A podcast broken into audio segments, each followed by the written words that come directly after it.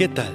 Bienvenidos una vez más al devocional con el pastor Gerson González, donde día a día nos acercamos a las escrituras para conocer y experimentar el poder del Evangelio.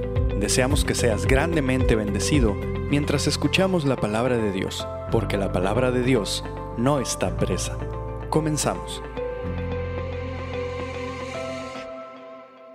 Muy bendecida mañana, Dios sea con cada uno de nosotros. Permíteme considerar eh, dos breves palabras o pequeñas oraciones de Robert Hawker. La primera intitulada En humildad. Querido Señor, me avergüenzo cuando pienso en cómo tu gloria fue cubierta con humillación. Y luego lo comparo con las veces en las que en mi pobre naturaleza caída ha sido lastimada por alguna supuesta falta trivial. Deseo la misma actitud que la tuya, Jesús, cuando te humillaste. Amén. Y yo creo que estas palabras nos ayudan a definir la necesidad de humildad en la vida diaria. Pero también Hawker escribe, Jesús, el comprador, y el vendedor.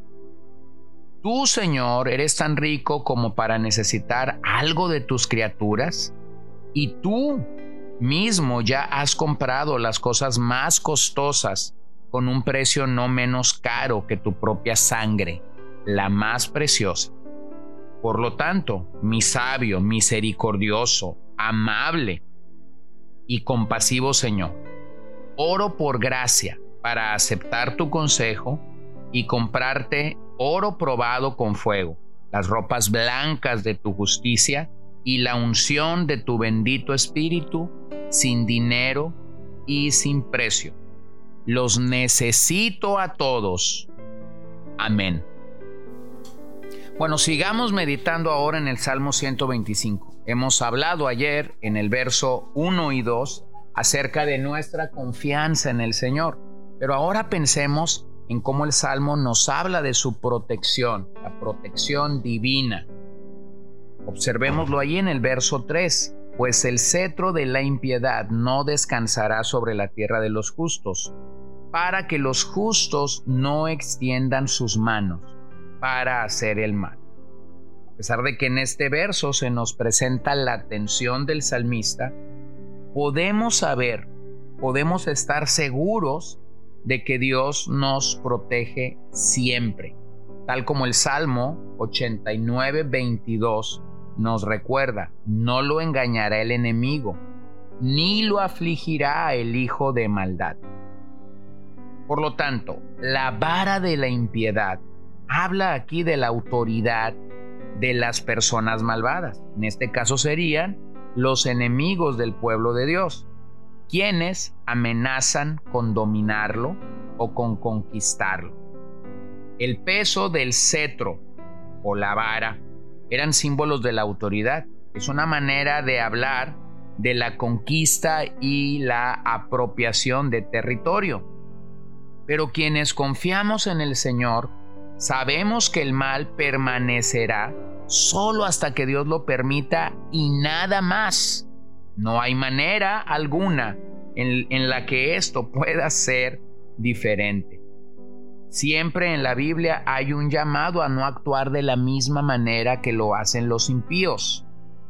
El Antiguo Testamento nos habla de buenos y malos líderes. Cuando la nación tuvo malos líderes, la nación se corrompió. Sin embargo, cuando tuvieron líderes piadosos, fueron guiados a una vida de devoción por Dios. Tal fue el caso de David, Ezequías, Josías, Esdras y Nehemías.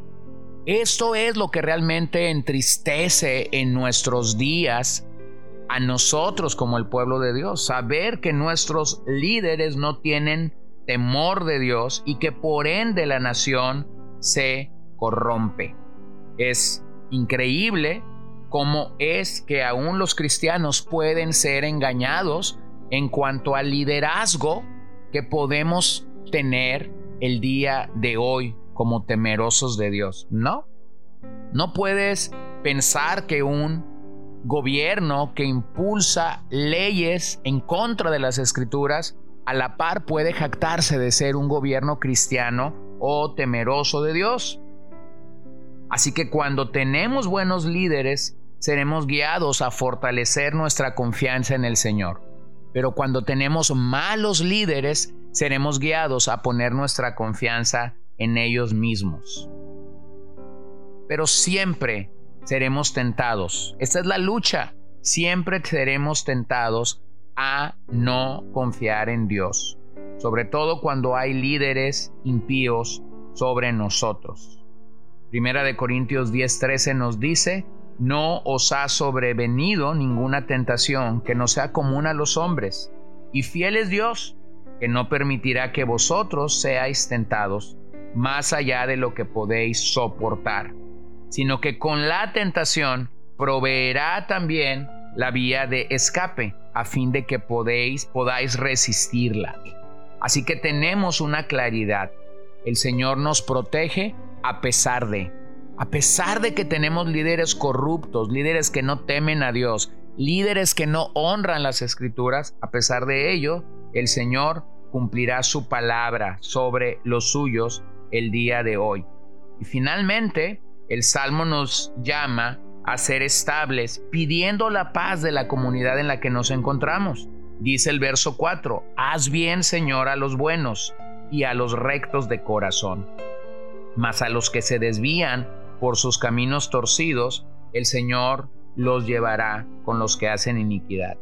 Paz sea sobre Israel. Bueno, este es un recordatorio claro a nuestras vidas de que quienes esperamos en el Señor, sabemos que podemos suplicar continuamente la intervención de Dios. La bendición de Dios siempre está sobre los rectos de corazón, pero a la par el salmista pide justicia para las personas que se apartan del camino del Señor, para las personas que disfrutan de hacer el mal. Hay que recordar que Pablo habló del verdadero y del falso Israel.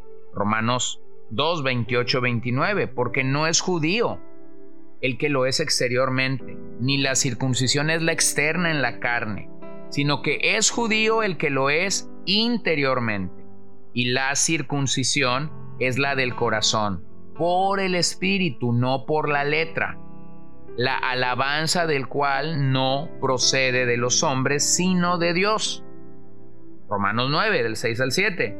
Pero no es que la palabra de Dios haya fallado, porque no todos los descendientes de Israel son Israel, ni son todos hijos por ser descendientes de Abraham, sino que por Isaac será llamada tu descendencia.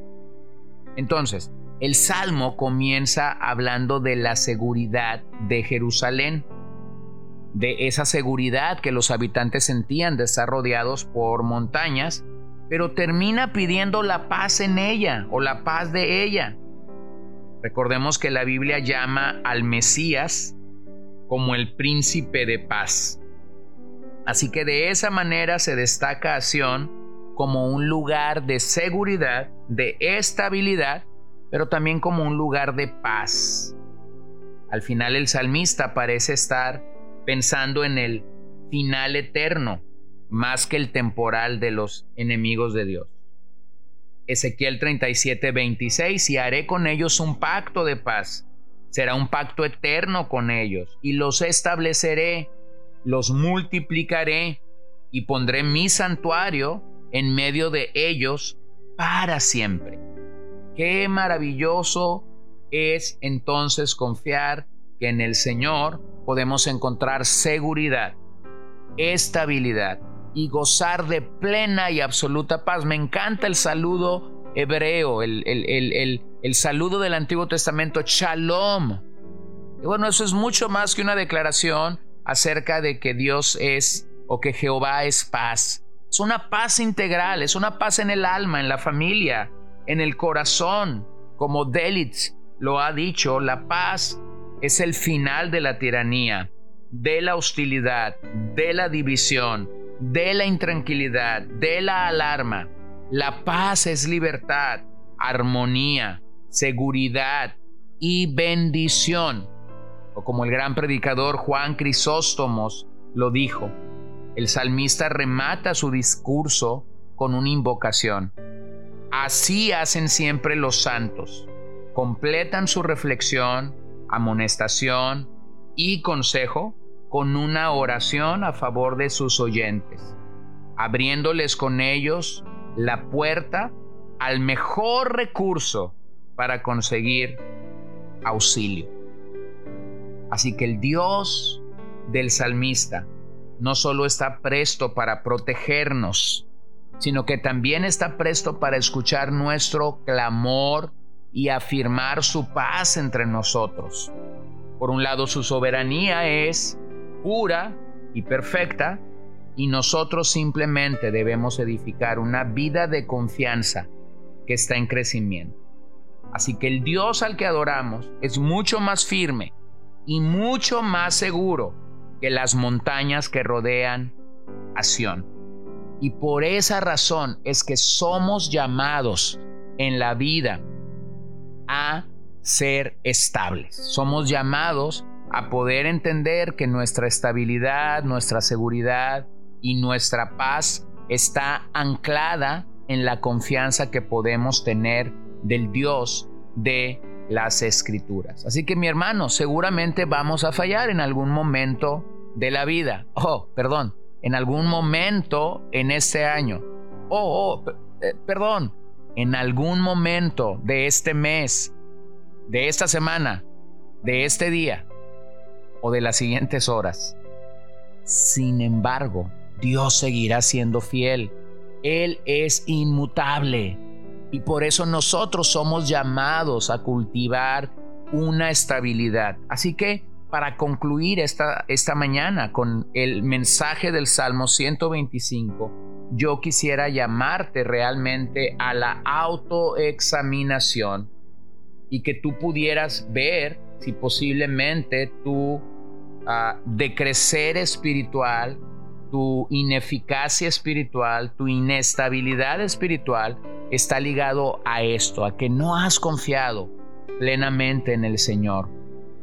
Qué, qué torpes somos cuando Dios ha mostrado tanta gracia, tanto amor, tanta misericordia para nosotros y sin embargo nosotros nos mantenemos inestables, sin madurar, sin crecer, sin ir en el avance del reino de Dios en nuestras vidas.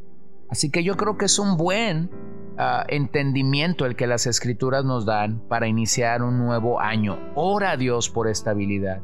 Ruega a Dios que te ayude a vencer los hábitos y los mitos de una vida inestable. Y entonces oremos y sigamos meditando en esa necesidad que todos nosotros tenemos. Dios, gracias esta mañana una vez más, porque podemos venir a ti. Una vez más, porque podemos venir a tu palabra y tu palabra se hace viva, se hace real, se hace eficaz para nosotros. Te suplico, oh Señor, te suplico, oh Señor, ayúdanos. Ayúdanos, por favor, a tener entendimiento claro. Ayúdanos, por favor, a tener un entendimiento ah, evidente de lo que tú estás queriendo obrar de lo que tú estás queriendo hacer en nuestras vidas. Danos estabilidad. Permítenos cultivar verdadera estabilidad delante de tu presencia y rogamos que todo esto sea en verdad algo real en nuestras vidas. Bendice el día que iniciamos y bendice a cada uno de mis oyentes esta mañana. En tu nombre oramos, Señor. Amén. Gracias por acompañarnos el día de hoy. No olvides compartir este devocional con todos tus conocidos y recuerda que puedes seguirnos en Podbean, Spotify y Facebook como CCBN Los Mochis para que puedas escuchar todos los mensajes, los devocionales y también seguir nuestras transmisiones en vivo. Esperamos que nos acompañes el día de mañana. Que el Señor te bendiga.